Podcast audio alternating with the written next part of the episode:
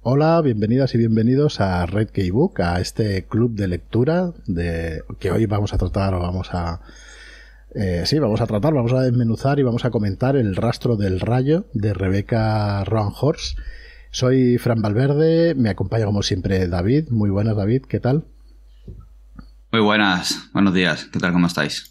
Muy buenos días. Y, tenemos eh, varios acompañantes hoy, muy contentos de tener aquí a Nieves. ¿Qué tal, Nieves? Hola, muy bien, muy bien. Buenos días, muy bien, muy bien. Encantada de volver a estar aquí y comentar este libro. Igualmente, de tenerte. Y Lacue, que ya nos acompaña en varios, en varios capítulos, yo creo que en todos, ¿no? Lacue, has estado en todos. En, todos, en todos, buenos días. He estado en todos, sí. Encantados de tenerte por aquí. Y hoy se suma Carlos Manso. ¿Qué tal, Carlos? ¿Cómo estás? Bien, bien, bien. Y con ganas de hablar del libro. Muy bien. Eh, nada, muchas ganas de conocerte y encantados, encantados, la verdad, de conocerte, que te hayas animado a, a estar por aquí. Nos ha fallado Alberto, Tomás, Alberto, Tomás, mm, apuntados, hombre. No ha podido tomar. estroleo por mi parte. Así que nada, muchísimas gracias por acompañarnos. Gracias a los que nos estáis viendo, a los que nos vais a ver eh, pues en diferido, ¿no? En el canal de YouTube. Y vamos a empezar enseguida. Vamos a, comentar este El rastro del rayo que se, se, publicó en junio en nuestro idioma, en castellano. Lo trajimos en castellano. Una traducción de Raúl García Campos. Eh, en, claro, en mi opinión, una muy buena tradición, ¿no? Traducción, somos los editores, no vamos a decir otra cosa, pero es que en, en este caso, pues realmente el trabajo que hace Raúl es, es espectacular. La verdad es que nos lo puso muy fácil también a la hora de, editar el libro y muy contentos de contar con, con un traductor como, como Raúl. Eh, es un libro de Rebecca Horst. Rebecca Horst que con este libro ganó el premio Locus 2019 y fue finalista además de los premios Hugo y Nebula. Y no hay más que leer el libro para darte cuenta de realmente las virtudes y el porqué de, de, bueno, de estos premios, ¿no? Y bueno, voy a hacer yo una pequeña y breve sinopsis sobre el libro. Y, es que estamos en un mundo en, que, el que la mayor parte ha quedado sumergido bajo las aguas tras un apocalipsis climático.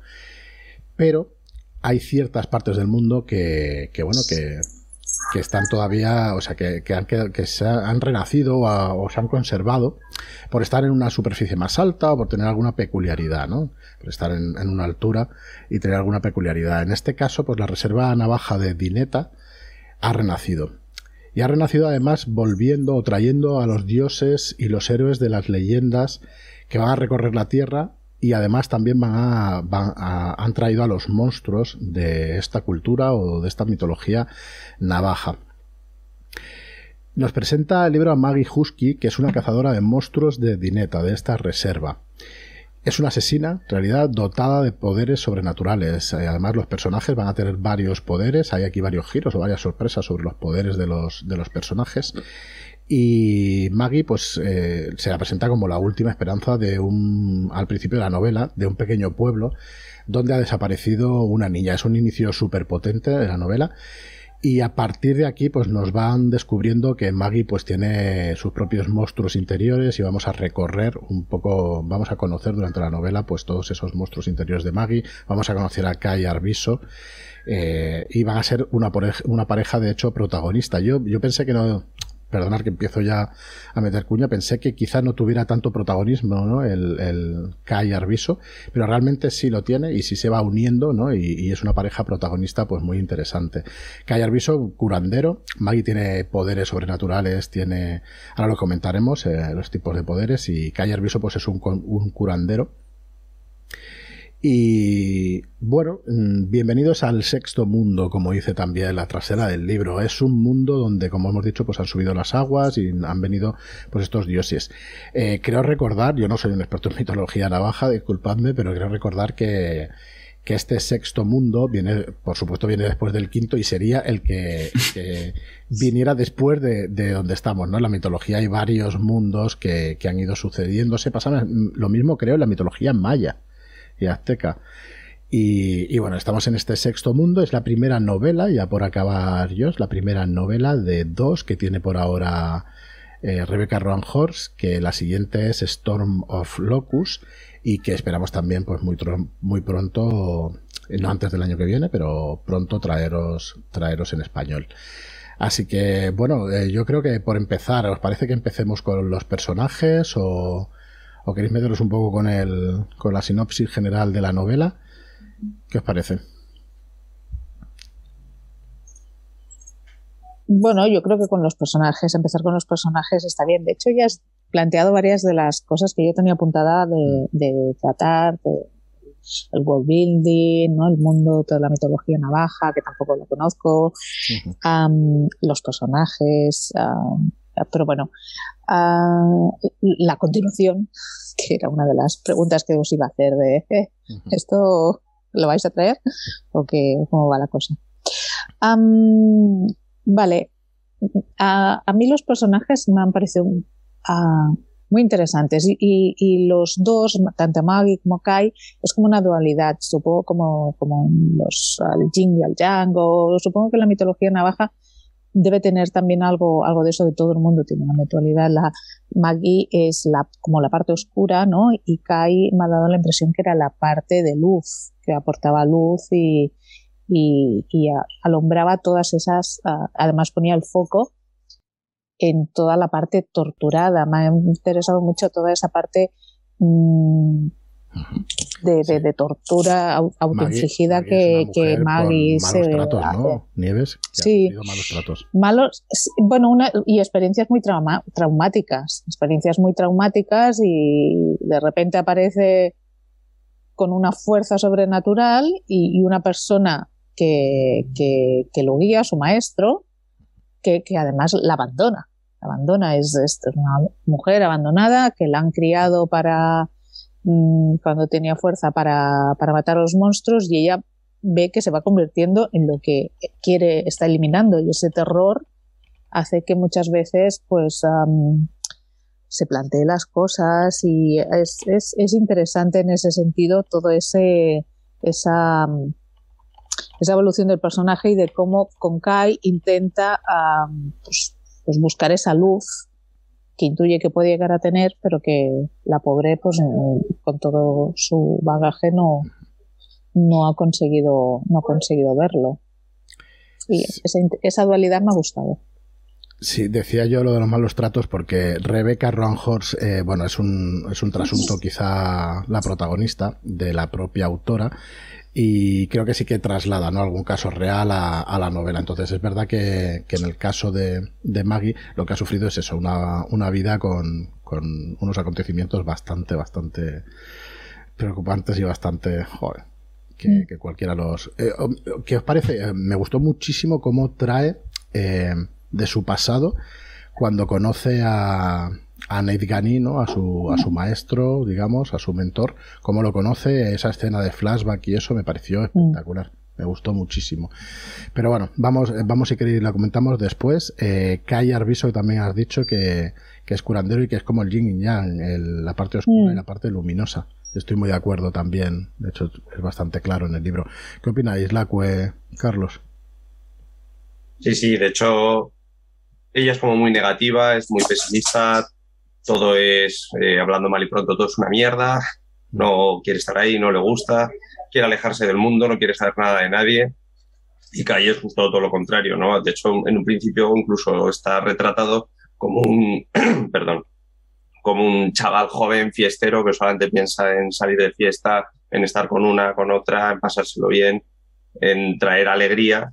Y, y de hecho luego se demuestra que es mucho más, evidentemente, ¿no? Que es una, una fachada, es un, una forma de mostrarse al mundo por sus propias razones y demás. Y, y efectivamente yo creo que es eso, es, es, es una especie como también Mulder y Scully, ¿no? Uno, en, en el caso de, de Mulder y Scully era, eran los papeles opuestos, pero, pero que se atraen, y en este caso también. Y que de hecho se, se ayudan mutuamente. Quizás para mí lo, peor, entre comillas, de, Maggie lo que no está tan bien traído, que además es traumático para ella y es lo que da un poco origen a, ahondar en sus traumas, es el abandono de, su maestro. No está muy, para mi gusto, no está muy bien ni lado, muy bien justificado. O por lo menos mm, en este libro, ¿no? Igual en el siguiente sí que se profundiza más.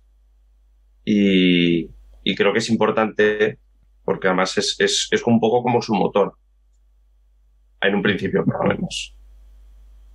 A mí lo que me gusta es eh, cómo ella presenta las cosas, ¿no? Cómo presenta el mundo, cómo presenta los personajes y un poco cómo los va desarrollando, porque yo por momentos sí que Maggie me parecía una cosa, o sea, una chica dolida y un poco enrabietada con la vida por las cosas que le habían pasado. Luego, según la cosa va evolucionando, voy viendo un poco el porqué, ¿no? o sea, como muchas veces conoces a una persona y piensas, pues vaya carácter tiene, pero no sabes que hay mucho detrás, ¿no? Yo creo que ella para, para eso, además, lo que también has dicho, Fran, tiene un inicio muy potente, pero que luego realmente vuelve hacia otro lado. O sea, ella primero hace como una resolución de un conflicto y luego tiene que. La, historia sigue desarrollando. A mí, entre Maggie y, Kai, yo me quedaría con Maggie, me gusta, me gusta mucho más porque yo creo que es, es, es mucho más real. Luego, además, cuando vamos avanzando la historia con Kai, vamos viendo que tiene que parece el chico guay, perfecto y qué tal, pero bueno, luego tiene el, el por qué también nos lo explica. Y, a mí el que me, flipa a nivel de, forma física y de cómo lo, describe es Neil Gani, ¿no? Neil Gani, que, es su mentor, del que ella está enamorado, que a ella se lo ponen para luego quitárselo, o sea, encima le están rehabilitando más. Neil Gani me parece que tiene, no sé, me gusta su espada, me gusta su pelo largo negro, es decir, su puesta en escena me parece impresionante, me, me gusta mucho y luego al final él incluso la quiere, ¿no? Pero tiene ahí, no le dejan un poco desarrollar e, ese amor y bueno, él dice que la ama, ¿no? Nieves, que me pones que dices que no mucho. De estas relaciones. sí, no, no, exacto. No, no creo, creo, creo que es más ah, la relación que muestra es una relación de poder. O sea, es una relación en el que él, él, cuando ve que ella ya a lo mejor no le necesita tanto o tiene poder suficiente, pues entonces la vuelve a le vuelve a parecer atractiva. coincido, coincido con Carlos en que mm, el desarrollo este del personaje, de por qué el abandono y todo eso, no se muestra muy bien, no se ve muy claro. Entiendo que a lo mejor pues también tiene que ver con que ellos son dioses, ¿no? Y que son, que están por encima de los cinco dedos que llaman a las, a las, a los humanos. Entiendo que es, que es así. Y, y, luego está el personaje este de el zorro, es que no, el coyote, no, el zorro no, el coyote, el coyote, que me, que es como un Loki, ¿no? A lo mejor de la, de la cultura nórdica o algo así, es, esta, este engaño, este siempre parece, que parece un dios menor y como siempre menospreciado. Y entonces me ha hecho, es muy curioso como me ha hecho pensar, ¿eh? sin profundizar en ningún momento, pero, pero la, cómo es recurrente que, que dioses ah, y eh, de diferentes culturas se repiten en ciertos caracteres ¿no? de, de, bueno, en todo el mundo, sin, sin haber tenido antes relación. Y el coyote, pues ese, ese instigar, ese ser doble que, que, siempre está ahí, del que no puedes confiar, pero que es el simpático, que es el, el más cercano, el que con el que al final también puede, puede hablar Maggie más que con su supuesto maestro estupendo del que está enamorado, pues para mí es un cabronazo. Ay, eso no, sé si no te preocupes. sí, sí, sí. Además lo es. lo es, lo es. Lo es en el sentido de que a mí, cuando parece que vuelve a tener interés por ella, es cuando ella mm, se está volviendo como más poderosa y más se, auto, se está autorrealizando ella misma. Entonces él aparece otra vez y dice, eh, pensaba que te iba a matar, pero no, está, es chula y me mola, se vente conmigo. Muy bien, muy bien. Pues ellos, ellos dos, como decíamos, son los protagonistas. Luego tenemos al, a un elenco ¿no? de, personajes secundarios, como pueden ser el abuelo Ta, ¿no? el abuelo de, de Kai. Eh, tenemos también a. Ahí lo tenía por aquí. La, eh, Grace Goodrace, la tabernera, la tabernera que también es un, personaje que a mí me gustó, me gustó mucho. Y luego, si no recuerdo mal, pues las gemelas, ¿no? De, esas hijas de la tabernera que, que bueno, que, que también cogen su protagonismo una vez avanzado el libro. Eh, oye, eh, ¿os parece un personaje más este mundo que construye, que construye Rebeca o no llega a serlo? O sea, es el donde se, donde está desarrollando la acción, pero quizá no tenga un protagonismo, o si realmente lo tenga y, y qué os parece todo este mundo. Para mí hay tramos, es decir, es, el mundo es, mm. es básico. O sea, en este caso es fundamental porque es lo que permite el desarrollo de los personajes no solo como, como personaje, sino lo que has comentado, el tema de los poderes, el tema de los dioses, el tema de los monstruos, que sería interesante saber si en, otras partes no sumergidas, qué otra clase de dioses, qué otra clase de monstruos vuelven a aparecer y demás. Y e, evidentemente tiene su reflexión eh, climatológica, luego el, tema de las guerras de la energía, ahora están, parece que están muy presentes eh, tanto como protagonista, protagonista no lo sé, pero que desde luego es un pilar básico y cómo está desarrollado es fundamental, la verdad. Bastante coherente, en mi opinión, y bastante eh, entretenido. Estaría por ver eso de funcionar una camioneta con, con alcohol, sería curioso. De Eso sería, sería curioso. Y sobre todo, más qué cantidades consume, ¿no? Porque le echa un par de botellas y le dura todo el libro. Yo, también, yo también le estoy dando vueltas a eso. ¿cómo, ¿Cómo lo hacen para que en un mundo post-apocalíptico no, no estén peleándose por, por, por, la energía y que funcione con alcohol? Es, es un poco raro. El muro, el concepto del muro, este muro así de, de colores que, es, que, que separa al pueblo navajo, pero también lo, lo protege y que es como muy de ellos, también me hizo pensar en, bueno, en paralelismos con las reservas, con lo que han pasado todo ese, todo ese pueblo, lo, lo que pasó, lo que sufrió. Mm. lo encuentro yo. sí, o el muro, o el muro ahora mexicano que, que, Trump quería, quería construir. Es, ¿sabes? Ese, ese vamos a separar, vamos a separar. Mm. Y te da pinceladas que como en el mundo de fuera de ese muro hay cosas que no han cambiado que es como lo que también me gustaría saber y te, da curiosidad, ¿no? Porque Kai parece que viene del mundo de fuera, pero en el que sigue habiendo gente que abusa de, gente que tiene menos recursos y sigue habiendo como fiestas y sigue habiendo. Entonces es un poco, un poco, un poco extraño eso. Bueno, te descoloca un poquito, ¿no? o a mí me, me descolocó.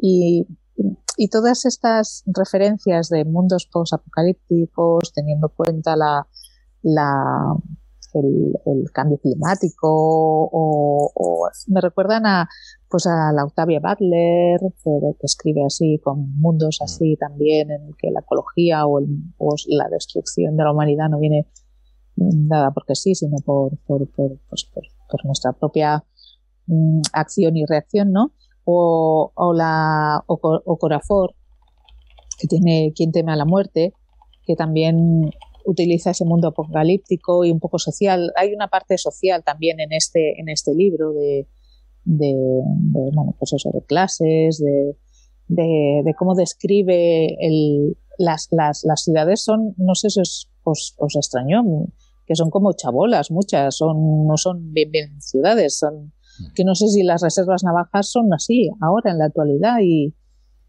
y en, bueno, toda esta problemática social también me interesó, que la toca muy tangencialmente, pero, pero me parece muy interesante los apuntes que, ofrece la, la, Rebeca con este libro. Mí el mundo, el mundo en el que crea, yo no lo veo muy alejado del nuestro realmente. Yo creo que es como una pequeña continuación. Sí que es verdad que ha habido una cosa muy grande, que es el agua grande esta, que es lo que lo ha inundado todo. Luego eso ha desembocado en una crisis energética, que es lo que dice eh, Carlos antes, con el tema de la gasolina, el alcohol y todo eso. Pero yo sí que veo como una especie de continuidad, que es lo que creo que, por lo, por lo que, por lo que decía Nives, que es más o menos sigue habiendo lo mismo. Y, y donde vive me parece más rollo poblados o aldeas que no, que no grandes ciudades, ¿no? Y yo creo que eso sí que tiene a la bastante extensión norteamericana, ¿no? Y, y que a lo mejor no hay hay sitios donde hay ciudades muy grandes, pero en pequeño, o sea, muy recogido, y luego hay muchos kilómetros donde, donde apenas hay cosas, ¿no? Para mí no es un personaje, el mundo que crea no es un personaje, no me abruma. Después de leer, por ejemplo, a China Meville, que, que todo, que la ciudad estaban por todos lados, te describía los, los edificios, los tal. Esto no es, no es así. Simplemente para mí es como un acompañamiento para que yo termine de entender la historia, ¿no? La historia lleva un transcurso en el que ha pasado una serie de cosas que te las tienen que contar y, a mí no me estorba, no me molesta, no, no, me, no me, cuesta de imaginar. Entonces, eh, entro en la película bastante rápido, ¿no? En la película que ya me está contando, bastante rápido. Y, y además, hasta cierto punto, hombre, no es que me la crea, porque lo, lo del alcohol, eso, eh, bueno, yo tengo amigos mecánicos que creo que estarían bastante. o sea, sí, sí, sí, sí, en desacuerdo en el sentido de que de la dificultad que entraña hacerlo así, ¿no? Pero, pero vamos, yo he estado cómodo, he estado cómodo en ese mundo. Además, me he imaginado mucho una América profunda, una América vasta, extensa, donde hay pues esos caravanas donde se vive, donde hay coyotes, que eso para nosotros es mucho, por lo menos en mi caso, es mucho más lejano. Y sí que estaba metido un poco dentro de, ese mundo navajo o de, de, esa especie de, Norteamérica donde, que, nos cuesta la, que nos cuenta el autor. Eh, te dejo enseguida, David, que llevas un buen rato sin, decir nada, pero quería decir que como que se me quedó a medio camino, pero yo creo que es lo que estáis diciendo, ¿no? Que como que acompaña la historia, que no es tan protagonista. Por eso ponía sobre la mesa si es protagonista o no. Eh, pues todo este mundo que nos presenta la autora me gustó muchísimo. Pensaba que se iba a parecer más a Mad Max, pero no es tan Mad Max, pero luego sí que hay escenas de Mad Max con la, con la lucha de los monstruos y eso, pero claro, Mad Max no hay monstruos. O sea, coge de aquí y de allá y de la realidad muchísimo, que creo que es la clave, ¿no? Que es lo que más hace. Y David, coméntanos qué te parece a ti ese world building, ese, ese mundo que crea esta autora. Bueno, eh, en, el todo lo hace como muy atractivo. El desconocimiento de la cultura navaja, de eh, qué es lo que ha pasado con este sexto mundo, el apocalipsis, cómo nos, nos, lo va pintando, la nueva realidad con los dioses que han caído al mundo, todo esto lo hace muy atractivo aunque ya hayamos leído cosas de, bueno, del subgénero pues, apocalíptico, por llamarlo así, eh, este pues tiene, tiene eso, ¿no? Tiene ese encanto de, parece un cuento nuevo y nos cuentan em, cosas que puede que ya nos hayan contado, pero nos, le dan una vueltecilla y tiene esa pátina eh, de interés, de, novedad con, con, todo lo de, de la mitología navaja, la cultura navaja el mundo, pues bueno, como has dicho tú antes, es, parece que está muy en, la cultura nativa americana, los ciclos que tienen que ver con los eones, diríamos aquí, y tanto en la precolombina como en la norteamericana, están estos ciclos, estos mundos que van pasando y estas venidas de los dioses al mundo que se esperaban. Y me ha parecido muy interesante el, hecho de que ahora de nuevo vuelvan a acampar los dioses y hacen lo que les da la gana. No importan los cinco dedos, eh, son herramientas o algo que desechar mientras ellos intentan sobrevivir. No parece que estén aquí para salvar el mundo o nada, simplemente para vivir. Han estado recluidos en otra parte y ahora por fin están aquí y no piensan irse.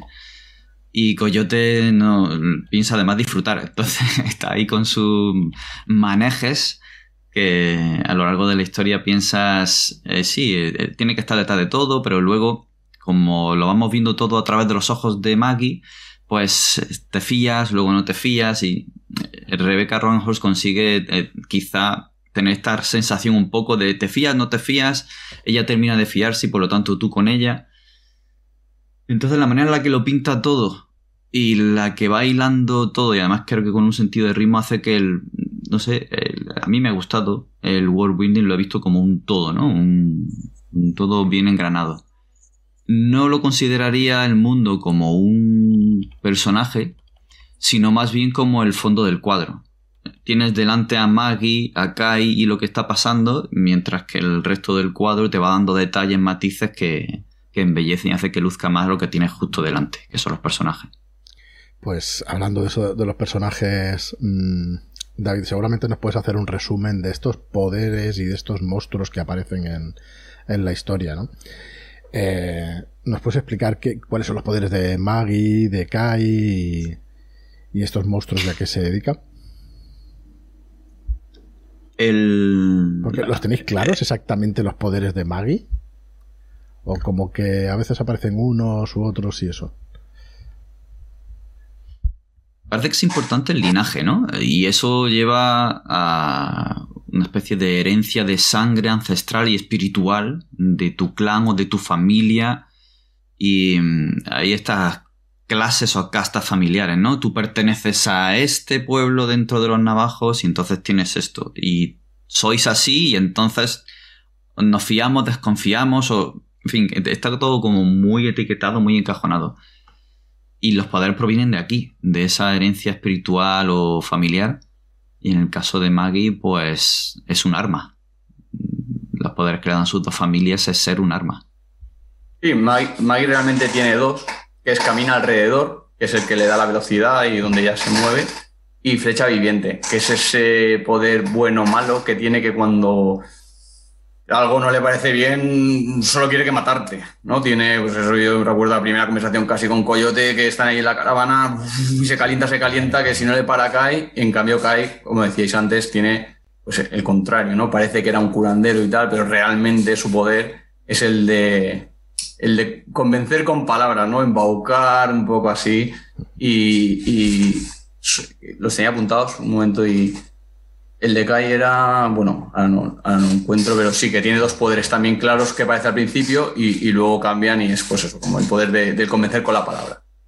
Hmm. Sí, más o menos, más o menos por lo que da a entender, y evidentemente de cultura navaja cero, pero parece ser que los, los, lazos familiares y a la vez de clan son muy, muy importantes, ¿no? Tú perteneces a una familia que pertenece a un clan, por decirlo de alguna manera, que no sé si será la palabra adecuada, y entonces, por parte paterna tienes una herencia, en este caso es un poder, por parte materna tienes otra herencia, que es otro poder, y más o menos de estas personas poderosas tienen dos poderes, ¿no?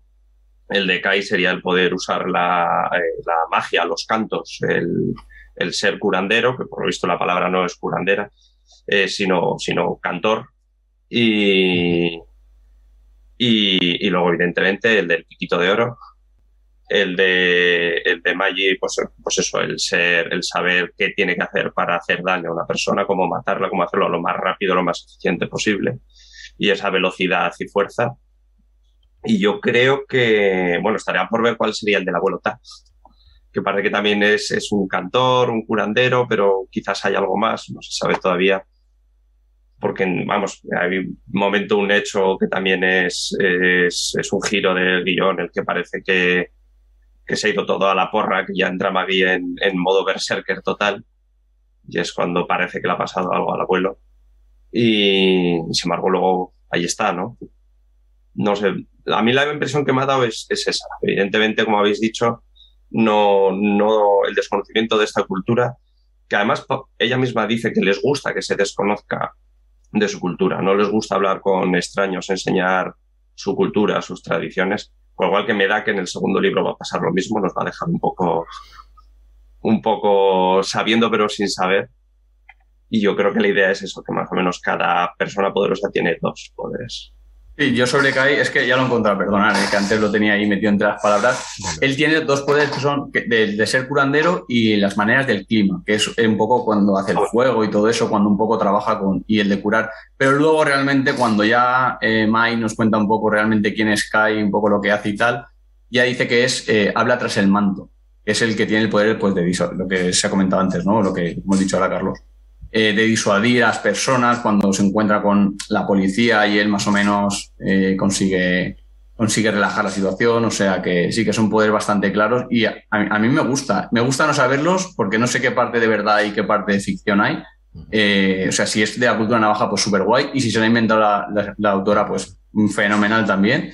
Y, y también no me parecen súper protagonistas porque son como rasgos de personalidad llevados a más aunque bueno, sí que son exagerados, pero no me parece que uno vuela. Una cosa así, se puede mover veloz, se puede enfadar más de la cuenta, puede hablar y tal. Y mm, esa parte de magia que tiene la, historia me ha parecido, pues eso, como lo que decía antes, ¿no? Que es, un, es un mundo que, no, que a pesar de ser fantasía y ficción, pues no me lo veo súper lejano y tengo que estar todo el rato imaginándome cosas, sino que más o menos me las creo. Sí, nos, resulta bastante cercano. Es una cosa que es plausible, ¿no? Dentro de, la fantasía que es y de lo que estamos viendo. Eh, ¿Qué más poderes recordáis de otros personajes? ¿Salen algunos más? Bueno, Nedgani, ¿no? Pero no sé si explican exactamente los poderes. Bueno, al ser un dios, creo que mm, tiene muchas, muchas cualidades de aguante, de fuerza, de velocidad, de la espada del rayo.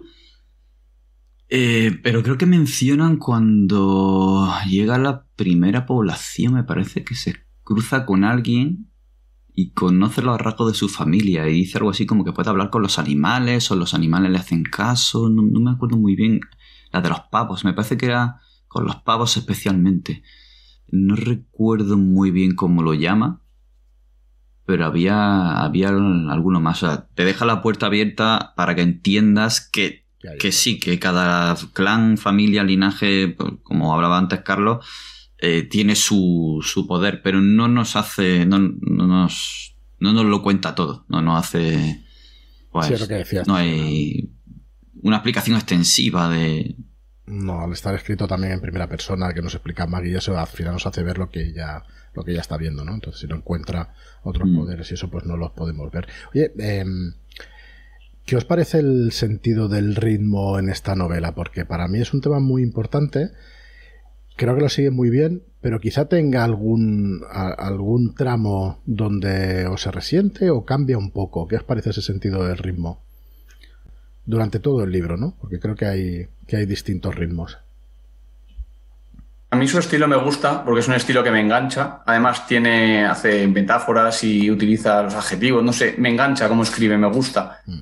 Eh, sí que es verdad que el argumento, lo que es el ritmo, tiene como picos picos de atención y por momentos me desorientaba un poco. No sabía si realmente estaban persiguiendo los aros plumosos o si estaban luego a por la lanza flamígera. Es decir, me costaba un poco saber cuál era el objetivo del movimiento, porque es una, es una novela de movimiento. O sea, están aquí, o sea, ella aparece, te va al poblado, luego va allí, luego van a Cruz Point, se va moviendo sin parar, ¿no? Y entonces cuando vas un poco siguiendo esa historia, eh, pues tiene momentos más chulos y, y, menos. Para mí el principio y el final están muy bien. El principio es, ¡pum!, enseguida y luego el final me parece, pues eso, dos conversaciones que tiene, una con Mike, luego con Ilgani ahí arriba, luego por abajo una pequeña batalla y luego se resuelven bastantes cosas. Sí que es verdad que para mí esta, esta novela es un cuadro grande que solo nos enseña ya un trocito. La autora nos enseña un trocito y entonces tú quieres saber un poco qué hay en la oscuridad, ¿no? lo que nos te está enfocando. Y, pero bueno, a, lo que era el, ritmo, a mí me ha parecido un buen principio, un buen final. Y luego por momentos cosas chulas, pero mm, me ha faltado un un pelín. Tampoco pasarse, pero un pelín. Sí, yo creo, yo creo igual es que, por un lado, la forma de escribir que tiene es muy rápida. Acabo de comprobar, el primer capítulo es de la página 9 a la página 15. Son todos así capítulos cortos, pum, pum, pum. Muy rápido, muy rápido, vamos. Y además, eh, a ser posible, terminando en un pequeño cliffhanger o en algo que te enganche al siguiente capítulo. En ese sentido, eso hace que la novela sea rápida. Pero la trama en sí es cierto que o sea, esperas un poco una especie de, curva, ¿no? Empiezas poquito a poco, va subiendo, va subiendo, va subiendo, va subiendo hasta una explosión final. Y empieza así, pero hay un momento que en vez de seguir subiendo, se mantiene en un valle. Y entonces no termina, o sea, sí que sigue siendo atractivo porque está contando algo que es importante. Cuando llegas a ese pueblo eh, masacrado con, con, los fantasmas, luego cuando presenta más personajes como la, la eh, la bartender, la, bueno, la propietaria del bar, contrabandista de armas. Entonces, a, tramos lo hace avanzar un poco a trompicones, con una meseta muy, quizá muy grande, y luego otra vez vuelve a, subir carrera. Termina en un pico final apoteósico, una explosión de fuegos artificiales increíble, una traca final muy, muy, muy grande. Pero sí que se nota ese, ese, ese pequeño, esa pequeña ralentización de la trama. ¿Cuánto de road movie le veis? Si yo le veo muchísimo. 100%, 100% road movie. Sí, sí, sí. De hecho, casi, casi la camioneta es otro protagonista. Esa, esa Chevrolet del 70 y algo, que la ves claramente, además la tienes en la portada y es más americano que eso no hay nada. Y es casi otro protagonista que le va llevando.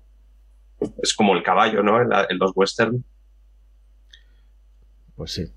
Sí, sí, tienes mucha razón. Eh, yo le pondría un 90% de road movie, perdona, que no te quiero llevar la contraria. Por claro, totalmente, pero es, que me recuerda muchísimo, es verdad, tienes, tienes toda la razón. Lo que pasa es que tienen mucho, muchos géneros, ¿eh? Al final, metido lo del western que acabas de decir, también. También me lo parece.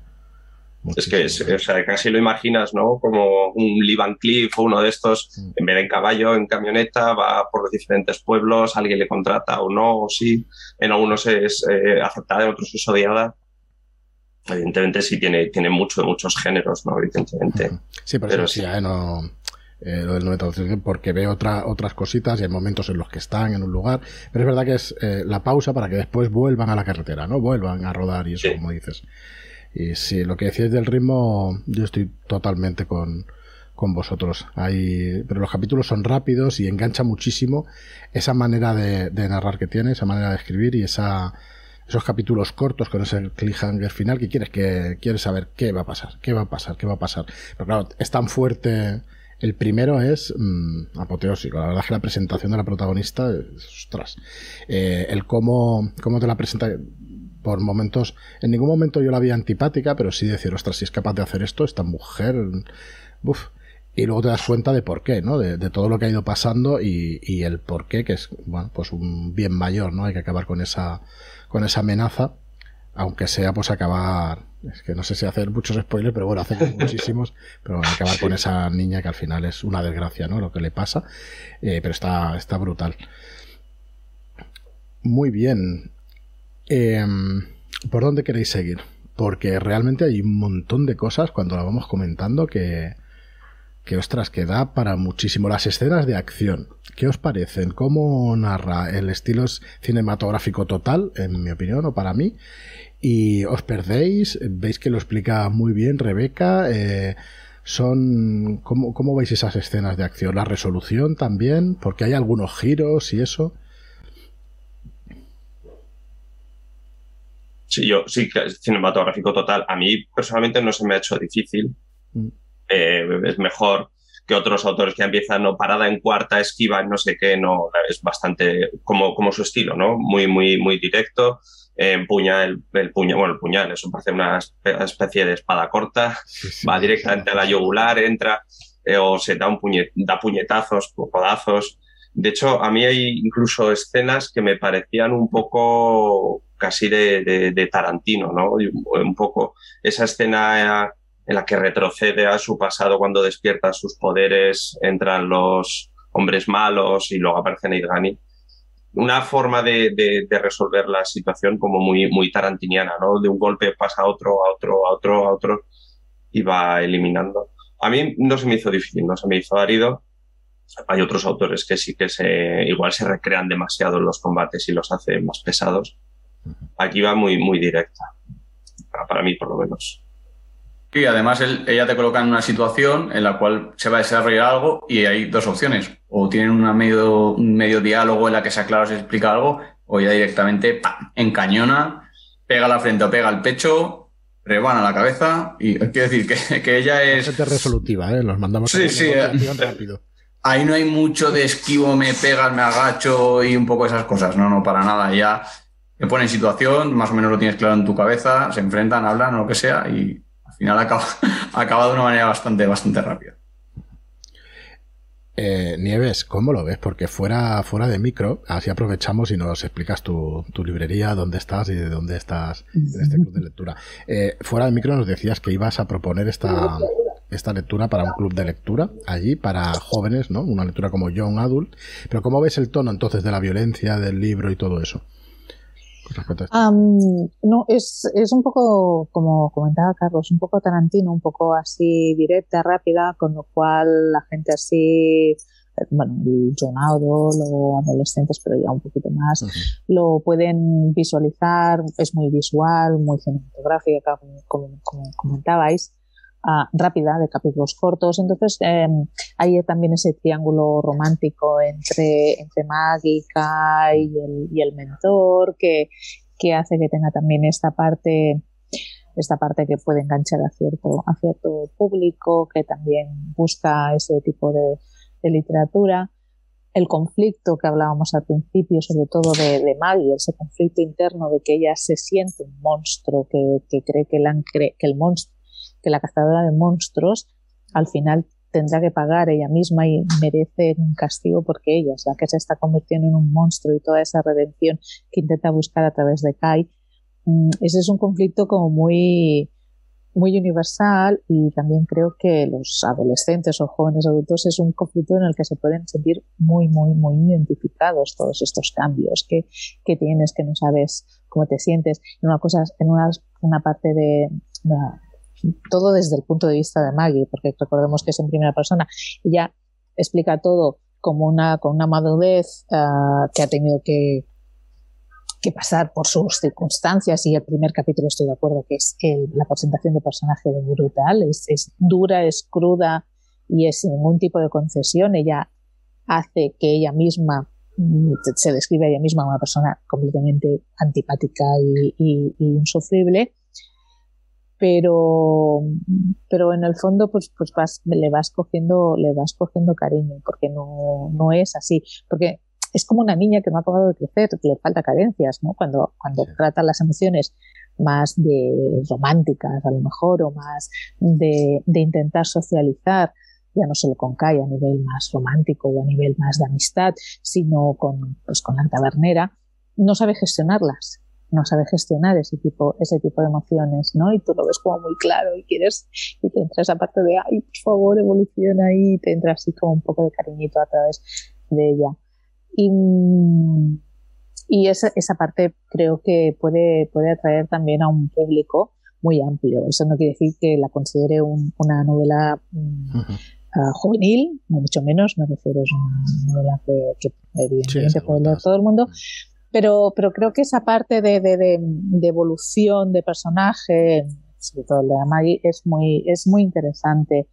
Y un apunte que quería hacer, que no tiene nada que ver con esto del personaje, pero no sé, no sé si es que no he acabado de entenderlo yo, pero a mí me da la impresión que estos capítulos tan rápidos, tan de acción, uh, que me estoy perdiendo algo, porque ha habido hay escenas o momentos o cosas que tiene que hacer el coyote, por ejemplo, la primera vez que las, cuando va a la caravana le, le encarga que haga algo, que tiene que ir a, recoger no sé qué cosa, ahora no recuerdo qué, a una diosa, sí, y, y, todo eso queda, queda, queda como apartado, queda como, luego no, no vuelve a salir y no, y entonces como la, acción es tan rápida y todo es tan rápido, todo cambia, pues luego no piensas si es toda la novela. sí, dices, me falta algo. Dices, ¿qué ha pasado? ¿Qué ha pasado ahí? ¿Me, he perdido algo? ¿Por qué, ¿Por qué eso era tan importante? Y ella sí era tan importante y que salió para ahí, se, se acaba, acaba yendo hacia otros derroteros o, o, cuando van a mm, cuando, cuando van con los gemelos que aparecen un montón de monstruos, van a una ciudad y en la ciudad no hay nadie. ¿Qué ha pasado? ¿Dónde ha ido toda esa gente? Nunca se explica qué ha pasado con esa gente. O cuando van a la biblioteca y están todos fantasmas. Mm, hay, hay ciertas partes que, que, que como la acción es tan rápida, quedan, quedan así como apartadas, no las explicas, y luego vas dándole vueltas y dices, ¿qué demonios ha pasado con todo esto? no, no, y entonces eso es, mm, ahí, ahí eso, mm, no sé si es que la continuación te explicarán o acabarán, o si tiene algo que ver con la cultura navaja, que me pierdo y que no, y que no sé verlo porque no la conozco, o, o simplemente es como un truco de magia, ¿no? Que, que al, hacer el libro tan rápido y tan, con capítulos tan cortos y con tanta acción, pues haces desaparece y, no, no, reflexionas en él. No sé si eso lo habéis notado también vosotros. Sí, yo, yo por lo menos las dos situaciones que has dicho, que además son, son también importantes de los ambos pueblos eh, masacrados, abandonados y tal, eh, yo los interpreté como era como parte de, no sé cómo decirlo sin hacer mucho spoiler, como parte de la trampa que se va cerrando alrededor del protagonista, mm. Los hitos por los que tiene que ir para darse cuenta, o bueno, para caer en la trampa de quién lo ha hecho o quién cree que lo ha podido hacer para ir contra, contra ese ah. enemigo. Yo lo interpretaba así, de hecho, además, ah. dar un par de pistas, yo, vamos, lo interpretaba así. Pero luego sí que es verdad que la trama esa que le encarga Coyote, que le da los anillos, esos especie de atrapasueños, en un momento se evapora, desaparece. Mm. De hecho, es, un hilo suelto que no, no mm. termina en ningún lado, yo no lo he sabido encontrar por lo menos, y que sí que me parece que, por ejemplo, sí que no estaba muy, muy bien hilado, porque si le da una herramienta que resulta ser fundamental, pero ¿para qué se la da? ¿Pero era para eso o era para, no sé, mm. avanzar 20 pasos por delante de sus enemigos? No lo sé quizás sea uno de los fallos para mí más, así que me quedo como diciendo, bueno, y, vale, hemos terminado el libro y esto qué ha pasado, qué tiene que ver, ¿importa, no importa? ¿En qué ha quedado? A mí me dio la impresión de que es, el coyote sabía que ella no iba a hacer lo que él le dijera que hiciera, porque desconfiaba de él. Entonces lo que realmente es la excusa para darle el arma para acabar con el enemigo del coyote. que es ir 20 pasos por delante, ¿no? Creo, bueno, quiero entender que, sería eso, porque se queda vacío lo del aliento, se queda totalmente vacío y, te quedas pensando en ello. Entonces a darle vuelta digo, ¿y si fuera? Pero claro, me descubro diciendo, lo mismo es demasiado retorcido para poder explicarlo. Entonces, realmente no lo sé.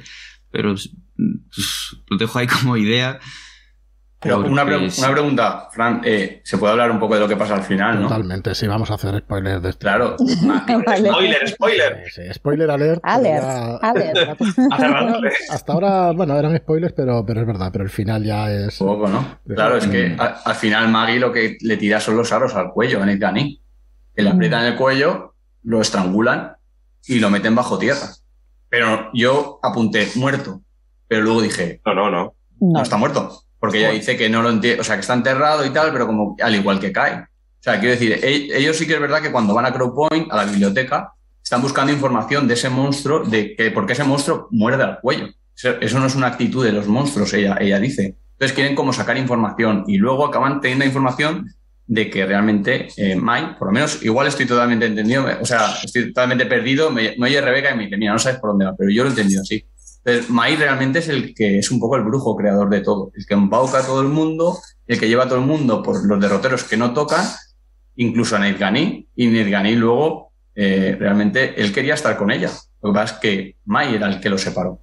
Para, para hacer que, que Maggie tuviera sus poderes al rojo vivo. Es decir, estaba todo el rato provocándola a ella, provocándola. Por eso yo al principio digo, eh, pues eso, Nilgani es un tío que se falta con ella, pero al final el pobre era un poco, así, todos son un poco víctimas de, de Mai, ¿no? Del coyote, que es el que les manda para aquí, les manda para allá, y luego es el, que, el creador de los, de los, de los monstruos. De los bajo, monstruos. Bajo mi punto de vista, ¿eh? A lo mejor ahora tú me lees un par de párrafos y me dices eso no es correcto, pero vamos, yo lo tengo bastante así porque en el capítulo 35, además, es cuando habla con él, que acaba matándolo, y ahí es donde ese capítulo y el 36, que es cuando habla con Ned son los dos capítulos clave para, para un poco entender todo el rodeo que se ha dado.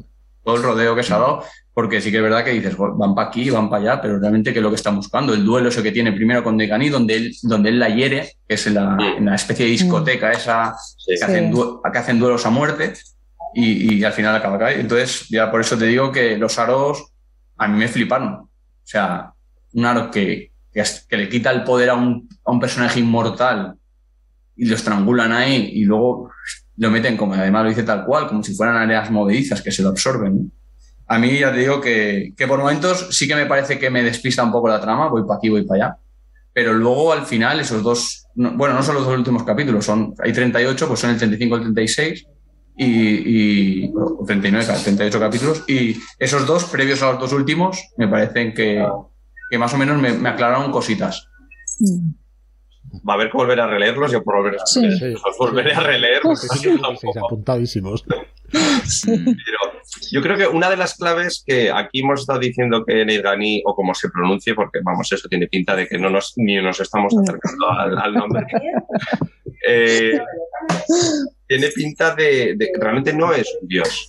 Yo, al menos, la impresión que me ha dado lo equipararía un poco por proximidad a los grandes héroes de, de la mitología griega. ¿no? Tiene, sí tiene un, es, es, inmortal, de hecho ya lo dice varias veces a lo largo del libro, es inmortal. Él no puede morir, eh, ni por medios físicos ni por edad. Es inmortal y, y, eso lo hace muy poderoso, pero como tal no es un dios, o de ser un dios, pues eso, sería como, pues eso, como el hijo de un dios, ¿no? Que tiene mucho poder, una especie de, de, de, Hércules, ¿no? Tiene, tiene muchos poderes, pero no llega a ser un, un dios, es un, un, es un escalón por debajo, ¿no? Los dioses, luego por encima estaría igual Coyote, tal, que también lo, lo equiparan a deidad menor, y luego ya los grandes dioses, ¿no? El, el padre, el sol, me parece que lo llama, o... Entonces, eh, sí, a mí me pasó igual, ¿eh, Carlos? En ningún momento pensé en él como un dios. Luego ya dice, vale, sí, puede serlo, pero es verdad que es... Eh, más, más, de héroe mitológico. Sí, más de héroe mitológico griego. Ya veríamos si fuera una tragedia o no. Todo parece que sí. Pero... Entonces, sí, pues igual pensar que todo esto, incluso la ruptura, lo ha hecho Coyote, pues no lo había pensado, la verdad. No lo había pensado.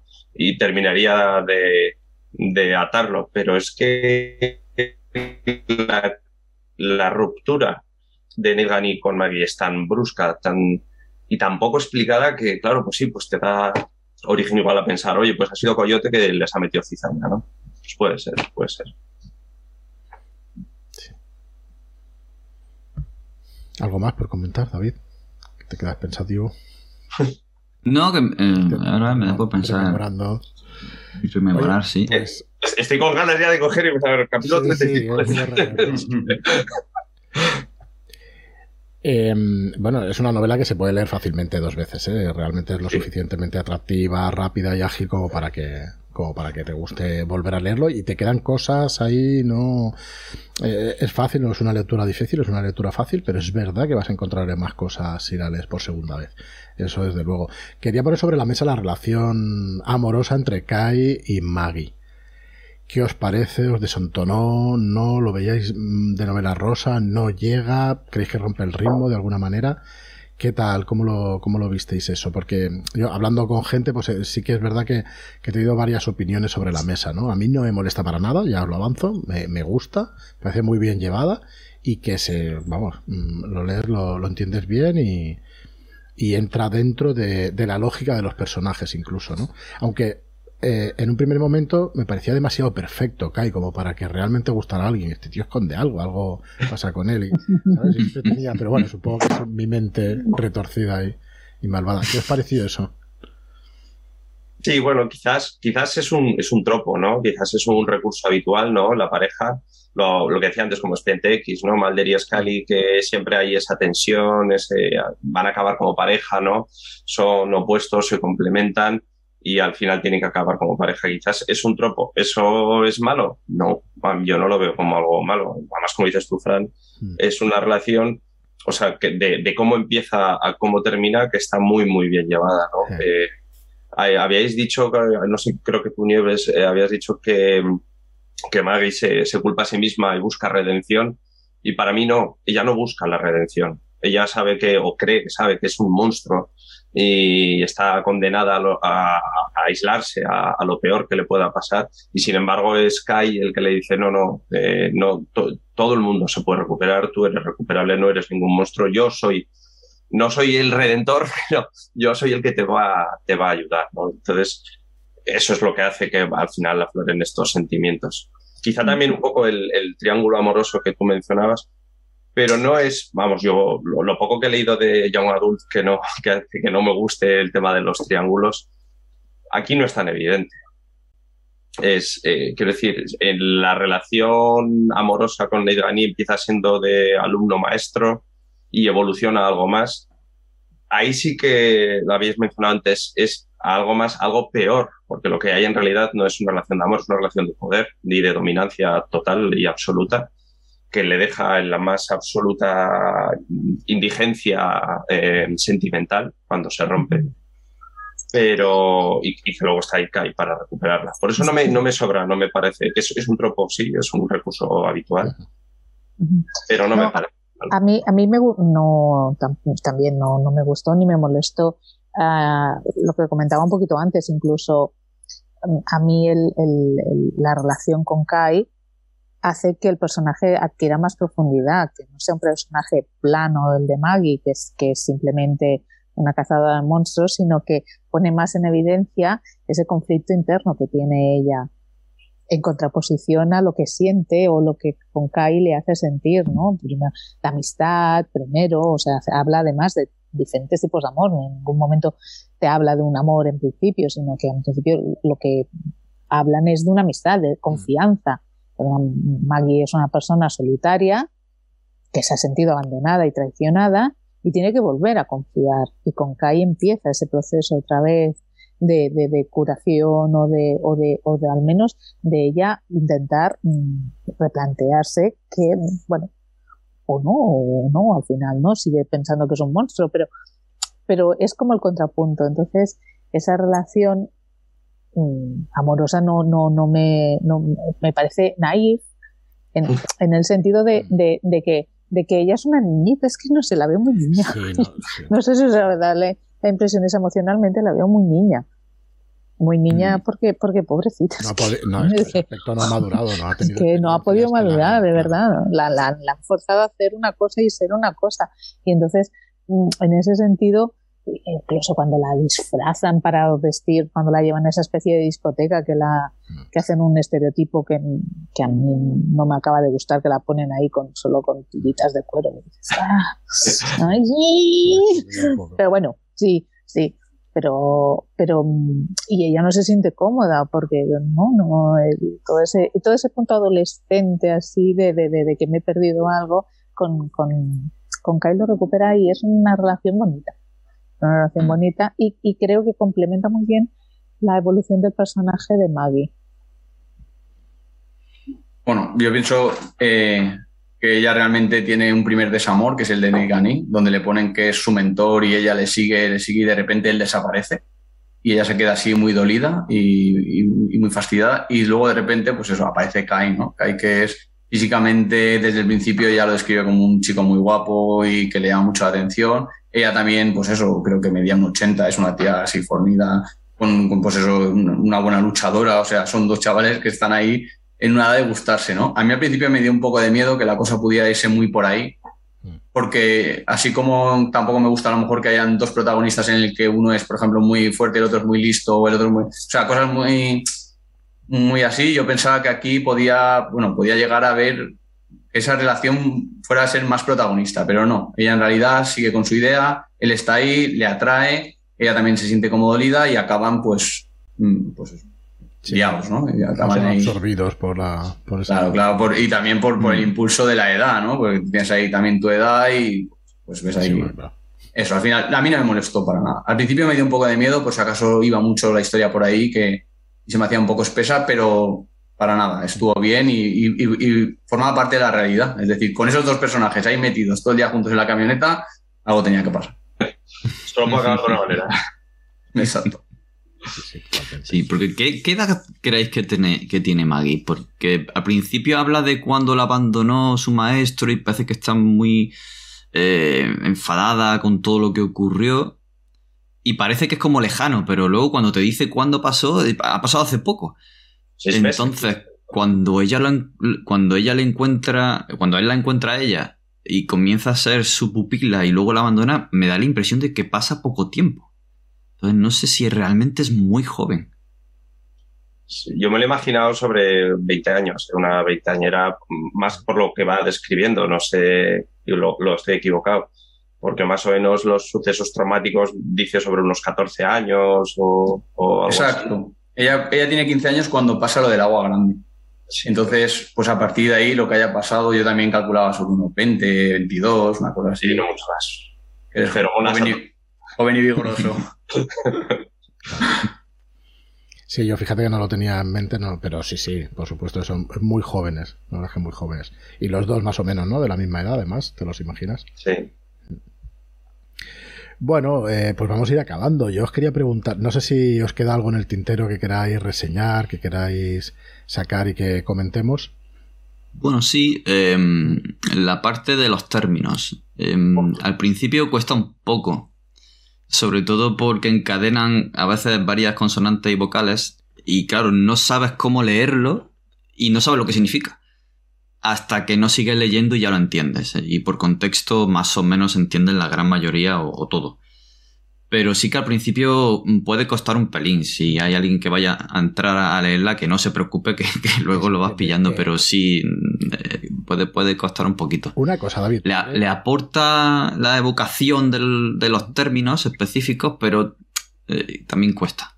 Es tan lejano a nosotros que cuesta. ¿Pero crees que es porque el lector quiere enterarse de absolutamente todo en el mismo momento que sale? Porque a mí no me molestó y tampoco no me, no me dificultaba la comprensión ¿no? de, del resto de cosas. Pero si es verdad que si te quieres enterar de qué está hablando exactamente, pues como que te quedas un poco descolocado hasta que luego pues te explica ciertas cosas. ¿Pero no crees que tiene que ver más con eso? ¿Con que tú quieras saber al 100% todo?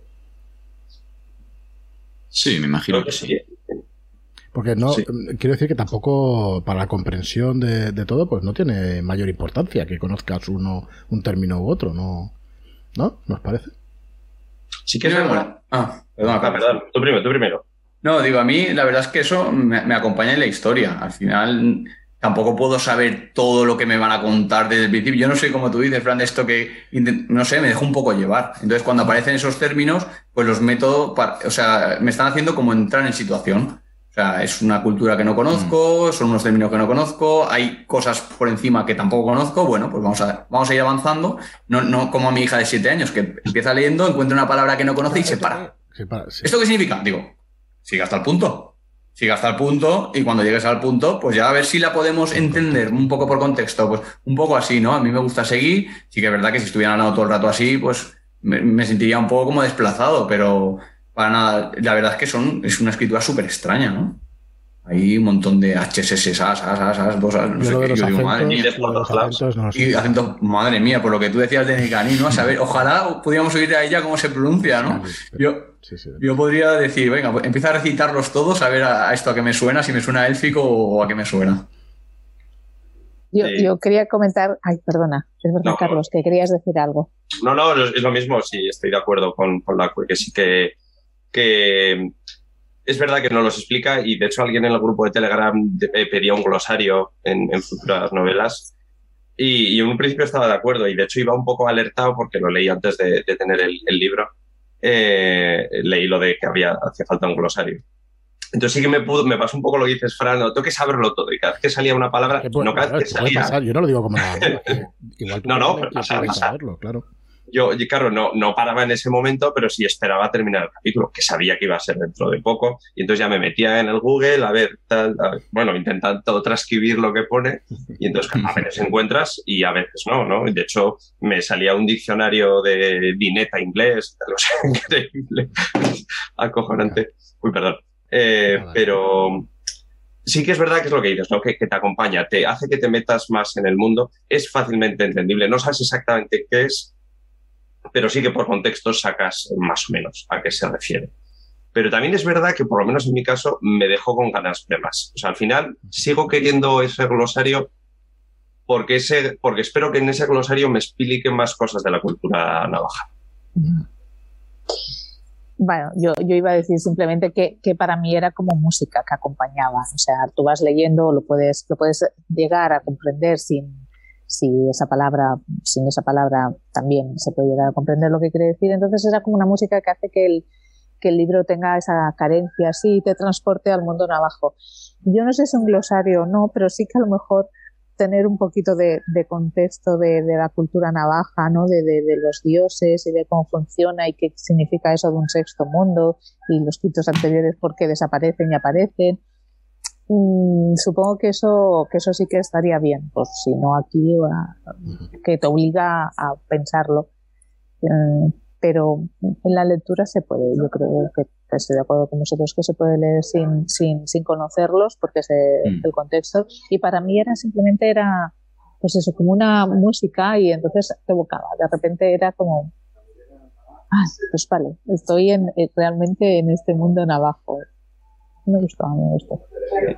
Sí, de hecho, de hecho hace, bueno, me, leí hace poco el de eh, la primera, la novela corta esta de El Señor de los Dijin, no recuerdo cuál era el, nombre. Eh, y ahí sí que tiene un, pequeño glosario que hace un poco lo que digo, ¿no? Te, te, cuenta cosas de la cultura árabe islámica y a la vez te mete un poquito de o lo que significa la palabra y te mete en la cultura. Pues yo en este caso lo mismo no tanto por saber lo que significa cada palabra, sino porque te vaya metiendo un poco en, cultura. No, estoy de acuerdo en que nunca sobra, ¿eh? no, no es una cosa que sobre un rosario para que quiera más información o entrarse en el tema, y eso está claro que, funciona y, está muy bien. Bueno, pues si queréis vamos... Eh, a, lo mejor, no, no, has estado pensando que a lo mejor Raúl, pobre, el que hizo la traducción, mm, bueno, no sé si, si, si, eso le complica. si, le complicó, exacto, si le complicó mucho, si él tuvo que. A lo mejor eso sí que al traducirlo del inglés y. Mm, a lo mejor él tuvo más, más dificultad. Eso sería interesante preguntarle a Raúl. Sí, sí, le preguntaré directamente, ya os diré, porque sí que seguro, seguro que eso es su investigación, porque el libro está, está muy bien traducido, pero no sé si llegó, y bueno, igual tiene por ahí algún glosario y todo, Carlos. Igual. Buen momento. ¿Qué es, es lo que os iba a traer para finalizar? Eh, la pregunta directa, que me enrollo mucho. Eh, ¿Queréis leer la segunda parte? Sin ningún género de dudas. Y de hecho, cuando me lo terminé, lo primero que hice fue meterme en internet, ver si había más, y quedarme chafado porque vi que solo había uno más. y no, no sé si tiene intención de continuar. Ahora te explico, ahora te explico. Carlos, exactamente igual. O sea, el mismo proceso, de same. Sí, yo también. Yo quiero, yo quiero seguir leyendo, claro que sí. Sí, sí. Sí. Eh, como editorial, eh, sí, eh, ella tiene intención de seguir escribiendo. Nos da la impresión de que, y esto lo hablo yo sin, sin haber hablado con la autora, pero es verdad que la escribiremos. Estamos en trámite para traer ya la segunda novela, para, si no el año que viene, como mucho, principios del siguiente. Stormos Locus, y lo que creo que le pasa es que tiene, le ha salido mucho, ella tiene su trabajo paralelo y le ha salido muchísimo trabajo también en otros géneros, en cómic y en otras, eh, pues mm. eso, en otras artes o en otros, en otros géneros. Entonces, eh, no sabemos cuándo va a ponerse a ello, pero sí que tiene la idea de ponerse, de ponerse a ello. Yo sí, yo tengo muchas ganas de seguir conociendo pues aventuras en este mundo, que por cierto, la segunda sí que puedo avanzar, que salen de la reserva de Dineta. Salen de allí. No, no está ubicado ahí en la reserva y me dan más ganas todavía de lo que decíais antes, ¿no? De conocer el resto del mundo. Y cuando lo habéis dicho, no sé si ha sido Carlos, que decir, o sea, ¿qué, habrá pasado con los poderes o con otros dioses en otras zonas? Y he dicho, hostia, es un mundo sumergido, ¿qué, ¿qué, pasará entonces debajo de las aguas y tal? ya se me iba un poco el, tema a Atlantis y cositas así, ¿no? Cosas muy, muy, muy distintas. Pero sí, yo, también tengo muchas ganas de, leer el segundo, de saber cómo, cómo continúa y, de bueno, y de que esta mujer pues continúe. Además, eh, ella tiene otras sagas. Black Sun también es un libro muy, muy conocido suyo. Y vamos, nosotros vamos a ir trayendo todo lo que podamos, nosotros o cualquier otra editorial, que vamos, que, que estaremos encantados de leer a Rebeca porque tiene una manera de escribir que, que me engancha muchísimo. Y yo para mí como conclusión decir eso, es una novela mm, autoconclusiva, se puede leer tampoco sin, sin, sin, esperar una continuación, aunque es verdad que tal y como está hecha, pues te dan muchas ganas de saber más sobre el mundo, mm. los protagonistas y todo, pero que la podéis leer eh, pensando en que los arcos se cierran, en que las tramas se cierran y en que todo está muy, muy redondo, la verdad. Este, y el conjunto, pues para mí queda un sabor estupendo, la verdad es que estupendo. Y, yo por mi parte nada más, si queréis vosotros decir alguna cosa más por acabar, si os atrevéis incluso a decir una nota, que he estado todo, el rato el programa diciendo, les pido una nota, pero bueno, el que quiera ponerla, adelante, sin ningún problema.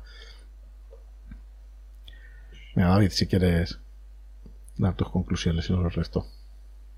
Bueno, el libro me ha gustado, me ha gustado, tiene esas partes con ritmo, tiene esa no sé, todo, eso tan evocador de, la cultura navaja que nos pilla tan lejana y es tan desconocida y eso pues me, enganchó, me enganchó. La forma de pintar el mundo, la, extrañeza del tipo de monstruos que hay con, solo molares y cosas así. Eh, todo muy, muy raro y, al mismo tiempo interesante, ¿no? quieres saber los porqués y quieres saber, como bien habéis dicho, más sobre la cultura más sobre, sobre las reservas, sobre la familia, los clanes, los poderes, las deidades, como cómo entenderlo todo, ¿no? Parece que, que, todavía nos no quedan muchas piezas que encajar ahí. Así que sí, con muchas ganas de seguir leyendo y espero que ella pueda seguir continuando a pesar de, las problemáticas que pueda ella tener en su vida o, o por la crítica. Y de nota, no sé, no, me ha gustado. Es que no, no solo poner nota numérica. Pero yo diría que, sí, que sí, que me ha gustado. Lo recomendaría. Sí, sí, yo también. Para mí tiene muchas virtudes. Eh, además, tiene una cosa muy buena y es que para mí en español estamos un poco huérfanos de, de este urban fantasy tipo Harry Dresden, que nos ha dejado huérfanos a todos de, de esto como un poco de investigación en un mundo más o menos normal, actual, eh, en el que se mete magia y, y demás y poderes. Eh, también teníamos a Kevin Herney con su druida de hierro y tampoco ya desapareció en español. Eh, por otro lado tienes igual a los de Fetch Phillips, pero no tiene nada que ver porque es un mundo claramente fantástico. Bueno, aparte que es depresivo total, eso es para, para leer con litio y esto vuelve un poco a eso, a eso de principio, ¿no? De Urban Fantasy más clásica con su investigación, sus personajes eh, fuertes en varios sentidos, con, no sé, un mundo muy, muy atractivo, lo que es un world building espectacular, una cultura desconocida por lo menos para mí, y yo creo que en España no sabemos mucho de, de los indios americanos. Mm, no lo sé, Eh, nota, no sé, 8 o 9, no sé, alta, la verdad, muy alta. A mí me ha gustado, me ha, me ha llenado muchos huecos, muchos vacíos y clarísimamente recomendable. A todo el mundo, además. Yo nota también le pongo, yo siempre hago por compartimentos, es decir, siempre intento ver el argumento por un lado, los personajes por otro, personajes secundarios por otro, el ritmo, el estilo de, del autor, luego lo que me haya gustado porque sí, porque a veces las cosas se gustan no tan igual. Yo estaría entre el 7 y el 8. Mm, creo que más cerca del 8 que no del 7, porque es que aún no lo he puntuado. O sea, quería acabar el club de lectura para, para hacer mi valoración porque siempre me la modifica mucho o me la, me la matiza y, a mí sí que me ha gustado, me he entretenido. Además, yo creo que los libros que están hoy, hoy por hoy por debajo de las 400 páginas ya son libros pequeños, ya te los lees rápido, porque y, más a los que, bueno, a mí me gustan todos los, los, estilos, pero la fantasía sobre todo son unos tochos y encima son tochos y sagas. Entonces, en este caso, es verdad que fuera así, me hace que, que, solo puntúe muy positivamente. Y además, yo creo que Enrique, en, Books, ¿no? Eh, es un poco, por lo que yo veo, es un poco el estilo que tenéis, que no traéis grandes tochazos, de momento. Eh, hay libros medianos, otros más pequeños, también pueden haber grandes, no quiero decir que no, y hay, libros que son enormes y son chulísimos, pero yo en la nota que le pongo, ya te digo, sería un 7,6, ¿no? Un 7,8, un 8 más o menos, y por supuesto quiero seguir leyéndola y y tiene cosas que me han gustado. Yo creo que se nota muy experimentada, que se le nota que trabaja mucho la fantasía, que se nota que es una chica que, bueno, pues que le gusta el café, que no hemos comentado. y también se ve en la obra ahí que el café es como, madre mía, una taza de café y encima el café americano que, tiene más de agua que de nada. Pero bueno, ella está encantada y... Decías tú eso, pero es su primera novela, ¿eh? Flipa. Flipas. Esta es la primera de todo, o sea, con todo lo que ha escrito, esta es la primera. Pues imagínate, pues a lo mejor es todo lo que tenía dentro, ¿no? y que, lo, plasma ahí. Sí, sí, pues entonces me parece increíble, porque claro, luego ves, yo no sabía en qué, en qué orden estaba, pero me imaginaba que, no sé, pues sería, pero me parece entonces súper guay. Sí, como luego también ha trabajado con, con, cosas de Star Wars y todo eso, ¿no? Y guionista, eh, pues muy guay. Pues entonces me gusta más todavía, si es su primera obra, claro que sí. Solo puede mejorar. a mí también me ha gustado, me ha gustado bastante, me ha gustado cada vez más, cuanto más pienso y cuanto más, bueno, de hecho, como comentaba antes, lo, lo voy a recomendar en un club de lectura. Por cierto, ah, recuérdanos tu tienda, dónde estás y, dónde te podemos encontrar. Vale, bueno, mi tienda es la librería Éfora, se llama Éfora, y está en Sardañola, a en una ciudad a, 40 minutos, 20 minutos de, de Barcelona, a la provincia de Barcelona. Y ah, me, me, me, gusta, a mí me ha gustado porque es de encontrar primero mujeres que, que escriban así, uh, bueno, pues fantasía, ciencia ficción, ¿no? es, es cada vez, por suerte cada vez hay más. Me encanta que, que, que hayáis publicado a, a, una mujer, a Rebeca. Uh, todo este exotismo de, de, de, conocer nuevas, uh, nuevas culturas a través de, de, de, la ciencia ficción o a través de, propuestas así, pues uh, siempre me, atraen ya de, por sí, ya me atraen. Por eso antes también planteé a Okora, Okora, la, a Endebico Ocorafor, que no sé si Ocorafor, que también mezcla pues mundos apocalípticos con, con, su cultura, en este caso africana. Y eso ya para mí hace, hace que el libro ya sea muy atractivo y que merezca la pena leerlo y recomendarlo. Y, te entran ganas de, de, conocernos. O sea que la nota no suelo puntuarlo, pero sí que es muy recomendable. Muy bien. Bueno, nosotros nos vamos a tener de ponerle nota, ¿no? Porque va a ponerle un 10 total, ¿no?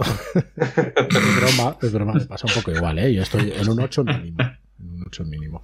A, mí, no me gusta en general poner notas, pero sí que creo que puede ser de utilidad para alguien que nos escuche. por eso se acaba el tema, ¿eh? ya me disculparéis al que no le guste, pero, pero creo que guía un poco. Y es verdad que ninguno de nosotros va a dar menos de un 7 porque, porque el libro lo merece con creces y está más cerca del 8 en cualquier caso, como decía la cuando intentas verlo objetivamente.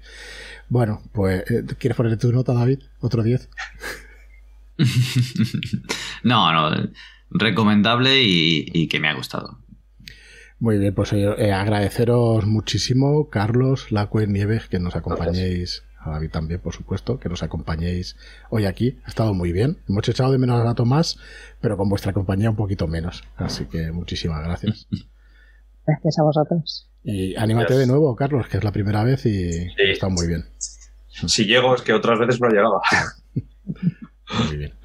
Gracias y nada más a los que nos veáis, pues muchísimas gracias por estar ahí y lo colgaremos en podcast también, que se pueda escuchar en, en audio. Y nada más hasta el próximo club de lectura que dijimos, en principio vamos a eh, hacer ex eh, libro que bueno que parece que ha gustado mucho también en, el chat de charlas desde Shadowlands y que mucha gente se ha leído y parece que es mm, bueno pues que, no puedes parar de leer ¿no? de esos libros que enganchan y o sea que no solo íbamos a traer libros de nuestra editorial nos gusta la literatura de ciencia ficción de terror de, de género de fantasía y vamos a traer ex a ver si le damos un buen repaso aquí en el club de lectura. No tenemos fecha pero próximamente.